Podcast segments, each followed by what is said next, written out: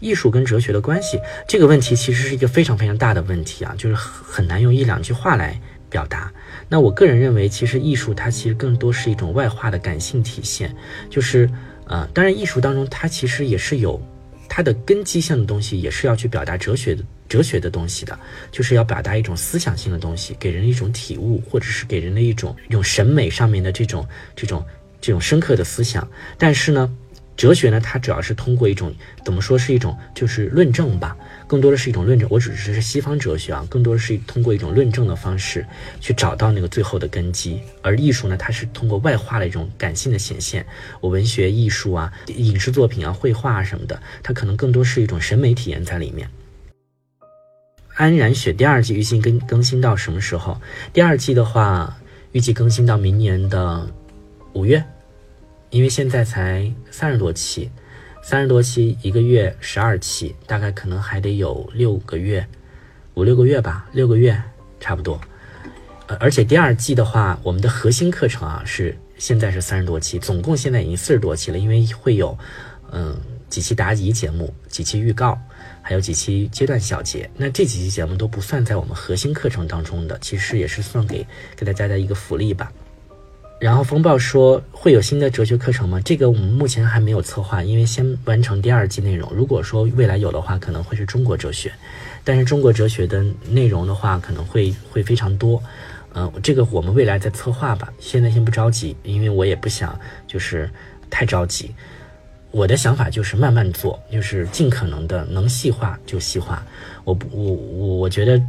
一百期如果更新不完，那就一百二十期；一百二十期如果更新不完，就一百四十期。我不会说，因为我为了赶快的出新节目，然后赶快把就是把第二季赶快更新完。我觉得没必要这样，因为本身哲学百问它就是一个一个细活，我要把一次性要把这个活给做的做精做到位，然后这样的话，这个节目是能经得起时间考验的。能经得起时间考验的，就是我，这是我的一个初衷，所以我觉得我不我不想太急，然后大家嗯也也也希望大家能够多一点耐心，然后慢慢的就是我把这个内容做好，然后呈现给大家，最后如果 OK 的话，我们再出第三季或者后面的都可以。啊，好的，谢谢今天所有的朋友们的到来，加入到我们哲学百问当中，我们都会有这个哲学社群的一个为互动以及。PDF 的资料的提供，然后最后呢，送给大家一句话，就是勿忘初心，感谢有你。那这也是我特别要强调的，就是我们做任何一件事情都不要忘自记自己的初衷。